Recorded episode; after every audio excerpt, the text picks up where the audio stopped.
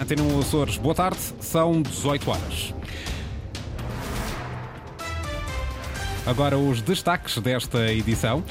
Cabo da Google deverá mesmo passar pelos Açores. Até 17 de dezembro vão ser feitos trabalhos de prospecção de rota de cabos submarinos em três zonas ao largo da costa de São Miguel. Arguído acusado de duplo homicídio no Pico, declara-se inocente à partida no julgamento que começou hoje no Tribunal de São Roque preço dos combustíveis desce nos Açores a partir de 1 de dezembro. A gasolina desce 7 cêntimos e o gasóleo 4 cêntimos por litro. Títulos para desenvolver já a seguir neste jornal. Para já, as temperaturas máximas previstas para amanhã: 19 graus em Angra do Heroísmo e Santa Cruz das Flores, 20 na Horta, 21 em Ponta Delgada. Seguimos para a informação, edição das 18 horas, com o jornalista Sais Furtado.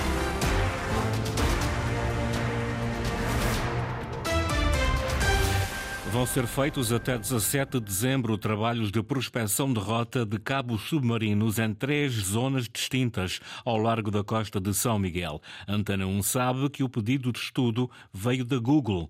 Inês Linhares Dias. No início do mês, o então Ministro das Infraestruturas, João Galamba, garantia que o cabo submarino da Google, que liga Portugal à Bermuda e aos Estados Unidos da América, passaria pelos Açores. A empresa está já a estudar as rotas. De acordo com o edital da Capitania do Porto de Ponta Algada, estão a ser feitas prospeções ao largo da costa de São Miguel. A Antena 1 confirmou, junto de várias fontes, que o levantamento foi encomendado pela Google. São trabalhos que decorrem até 17 de dezembro e que terão impacto no tráfego local, explica Paulo Rafael da Silva, capitão do Porto de Ponta Delgada. Estes trabalhos vão decorrer em diversas posições ao longo da, da costa da Ilha de São Miguel eh, e mais perto de costa ainda, eh, na zona dos cabos submarinos já existentes, junto à Praia do Poplo e também eh, na Lagoa. E também vai haver uma prospecção próxima da terra, junto do areal de Santa Bárbara, no Conselho da Ribeira. Eh, estes trabalhos são levados a cabo por uma eh, embarcação mais oceânica e depois, mais perto de terra, é efetuada por uma embarcação auxiliar que se encontra a bordo. A Capitania do Porto de Ponta Delgada pede resguardo de meia milha ao navio Ocean Invincible e de um quarto de milha da embarcação auxiliar OI-2 trabalhos de levantamento para a instalação do cabo submarino Nuvem da Google, que liga Portugal à Bermuda e aos Estados Unidos e que deverá mesmo passar pelos Açores. Terminou há cerca de meia hora no Tribunal de São Roque a primeira sessão de julgamento do duplo homicídio que abalou a Ilha do Pico em setembro do ano passado. Tomislav Josic, um bósnio naturalizado alemão de 61 anos, residente na ilha, está acusado de cinco crimes, entre os quais homicídio qualificado, profanação de cadáver e detenção de arma proibida. O jornalista David Borges acompanhou o início do julgamento esta tarde. Foi uma audiência curta, com pouco mais de uma hora, em que o coletivo de juízes, presidido por Filomena Bernardo, procedeu à cariação dos arguídos Tomislav Josic e Ruth Hager e apresentou a acusação do Ministério Público, bem como as provas encontradas durante as investigações policiais. Tomislav Josic, de 61 anos, está acusado da autoria material de cinco crimes, dois de homicídio qualificado, dois de profanação de cadáver em coautoria material e ainda um crime de detenção de arma proibida.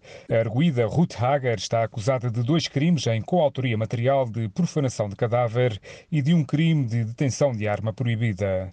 O julgamento que hoje se iniciou tem arroladas 15 testemunhas, entre familiares de Mário Concelos e Mário Sobral, bem como agentes da autoridade, além de vizinhos e amigos dos homens que desapareceram a 10 de setembro do ano passado. Depois de uma hora na sala de audiências, o julgamento foi interrompido para que Tomislav Josic regresse ao estabelecimento prisional da Horta, devendo os trabalhos serem retomados no dia de amanhã.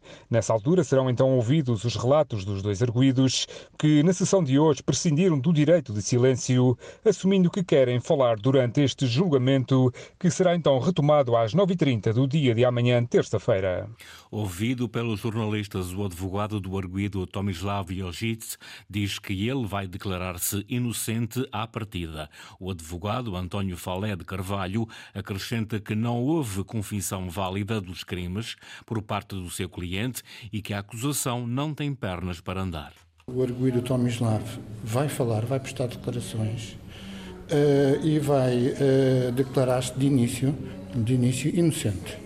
Porque ele efetivamente está inocente. A questão é que houve aqui uma série de equívocos, uh, nomeadamente de uma suposta confissão nos autos que foi muito publicitada na comunicação social no geral, em todos os canais, em, todos, em todas as fontes de informação, de que ele tinha confessado. Não é realmente a realidade e a verdade dos factos, pois uh, o que foi, foi realizado em, perante o magistrado do, magistrado do procurador, o magistrado judicial, não vale como confissão. Não, e nunca valeu. Uh, nós vamos uh, apresentar provas, quer provas uh, testemunhais, quer por interpretação do que está no inquérito, quer por documentos que já juntamos posteriormente, de que uh, esta uh, acusação não tem uh, pernas para andar. O advogado do arguido em declarações aos jornalistas antes do início do julgamento. Preço dos combustíveis desce nos Açores, tanto na gasolina como no gasóleo. A partir de 1 de dezembro, os preços são atualizados. A gasolina passa a custar 1,54 euro, uma descida de praticamente 7 cêntimos por litro. Atualmente custa 1,61 euro. Já no gasóleo, são 4 cêntimos a menos. É vendido a 1,57€, passa para cerca de 1,53€. As atualizações têm início já esta sexta-feira, 1 de dezembro. O representante da República vai requerer ao Tribunal Constitucional a fiscalização sucessiva da legalidade de um diploma que pretendia transferir para a posse da região as ruínas do Forte de São João Batista, em Santa Maria. Pedro Catarino entende que aquelas ruínas que pertencem ao Estado não podem ser transferidas para a região através de um decreto regional e muito menos sem a anuência prévia dos órgãos da República. Ricardo Freitas. A intenção dos deputados à Assembleia Regional era transferir as ruínas de São João Batista, na Praia Formosa, em Santa Maria, para a posse da região. O imóvel está ao abandono e a pretensão dos partidos é que, após essa transferência de propriedade, o Governo Regional Procedesse à recuperação do forte. O Parlamento aprovou uma proposta nesse sentido, mas a ideia esbarrou no gabinete do representante da República para os Açores. Pedro Catarino considera que o diploma regional é ilegal e vai suscitar a fiscalização sucessiva da sua legalidade junto do Tribunal Constitucional. O gabinete do representante da República lembra que o Forte de São João Batista é propriedade do Estado, por se encontrar na faixa correspondente ao domínio público marítimo. Ora, uma eventual transferência de propriedade daquele imóvel nunca poderia ocorrer através de um simples decreto regional e muito menos sem a anuência prévia dos órgãos da República. Por isso, o processo volta à estaca zero e só deverá ser retomado após a devida negociação entre o Governo Regional e o Governo da República. 26% da população açoriana enfrentou ano passado a ameaça de pobreza, um aumento de um ponto percentual em comparação com 2021. A nível nacional, a taxa fixou-se nos 17%. Os Açores voltam a ter a taxa mais elevada de risco de pobreza do país, ultrapassando de novo a Madeira. É o que revela o Instituto Nacional de Estatística.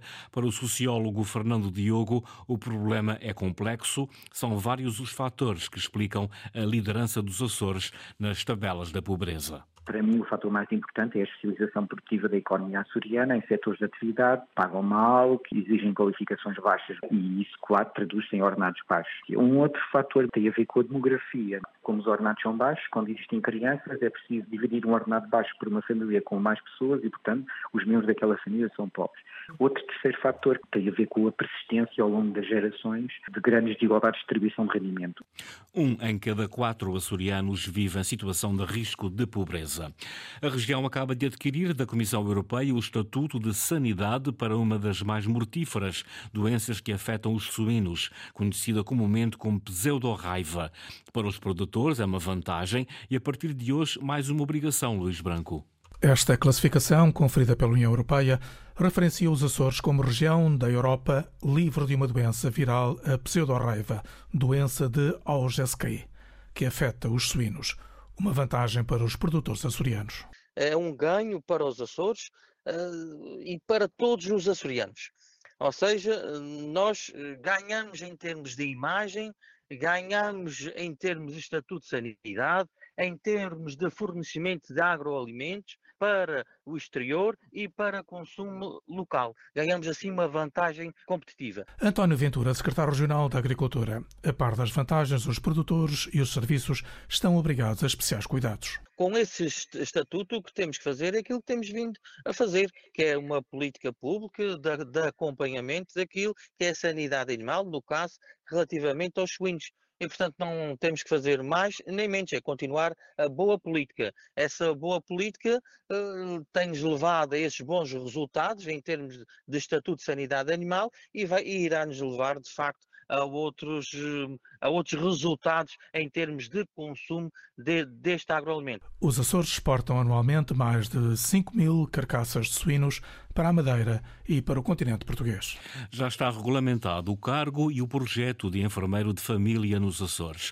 Avança já na próxima semana em sete núcleos de saúde da Terceira e de São Miguel.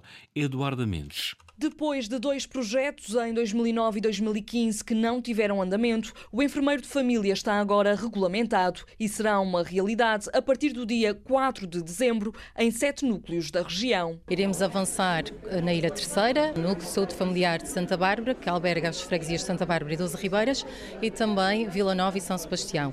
E na Ilha de São Miguel, a nível do Conselho da Povoação, onde já existem quatro núcleos de saúde familiares. Os núcleos que identificamos em que existe já uma proximidade eh, mantida e contínua com as famílias já desempenham um papel eh, fulcral. O novo posto não se sobrepõe ao médico de família, é um recurso complementar para os utentes e uma mudança de paradigma, defende Mónica Saidi, secretária regional da Saúde. É urgente, portanto, terminarmos com as políticas hospitalocêntricas que ao longo de 24 anos eh, foram registro e que contribuíram sim para supercarregar os hospitais. O atual governo regional não tem essa visão. O que nós defendemos é que haja sim uma aposta clara na promoção da saúde, na prevenção da doença e isso obviamente que se faz a nível dos cuidados de saúde primários. A formação aos enfermeiros de família arranca na próxima semana em simultâneo com a caracterização das famílias destas localidades e um levantamento de necessidades. E que precisam aqui, quer seja de educação para a saúde, quer seja de atuação no âmbito da prevenção da doença e na promoção da saúde, são identificadas como prioritárias. É o próprio enfermeiro que vai ao encontro destas famílias. É preciso uma dinâmica entre os próprios núcleos de saúde familiar e as sedes das unidades de saúde. O enfermeiro do núcleo de saúde familiar poderá ter que referenciar o utente para um enfermeiro especialista, quer seja na área da saúde mental, quer seja na área da saúde materna, quer seja na área do planeamento familiar. O projeto piloto terá uma duração de dois anos, uma vez que irá funcionar com enfermeiros do Serviço Regional de Saúde, tem uma verba em plano de investimento de 10 mil euros. Os Açores vão receber para a ação climática e sustentabilidade do território quase 200 milhões de euros do Programa Europeu Sustentável 2030. A obra do Porto das Lajes das Flores é a que recebe a maior fatia de verbas da União Europeia. Sandra Pimenta. Portugal vai receber mais de 3 mil milhões de euros do Fundo de Coesão para apoiar a transição energética e climática, transportes e infraestruturas ao abrigo do Programa Sustentável 2030. Para os Açores estão previstos quase 200 milhões de euros de investimentos, sendo o mais estratégico e por isso também o mais elevado o da reconstrução do Porto das Lajes das Flores, no valor de cerca de 168 milhões de euros. Melhorar as condições de segurança para a navegabilidade e as acessibilidades marítimas e portuárias é o objetivo. As candidaturas a esta intervenção já estão abertas e terminam no final de junho de 2024. Também segundo o plano anual de avisos já publicado, neste primeiro quadrimestre do programa, que termina em dezembro, foi lançado um concurso para a modernização da Aerogar Civil das Lajes, na Ilha Terceira, no valor de 600 mil euros. Um valor que sobe no início do próximo ano com nova fase de candidaturas, desta vez para a aquisição de equipamentos para os portos da região, no valor de 7 milhões e 200 mil euros. Finalmente, para o terceiro quadrimestre, que vai de maio a agosto, os Açores poderão receber quase 19 milhões de euros destinados à ampliação de infraestruturas e modernização de equipamentos aeroportuários. Durante o próximo ano, a região autónoma dos Açores, em conjunto com outras regiões do país, irá receber ainda uma parte de quase 15 milhões de euros destinados à gestão de resíduos urbanos. Todos estes investimentos do Programa Sustentável 2030 têm em vista o objetivo de uma Europa mais verde e da neutralidade carbónica até 2050. Os Açores vão receber então, para a ação climática e sustentabilidade do território, quase 200 milhões de euros do Programa Europeu Sustentável 2030. Foram as notícias da região às 18 horas com o jornalista Sais Furtado. Recordo que a informação está sempre atualizada online. Aceda a cores.rtp.pt ou ao Facebook da Antena 1 Açores.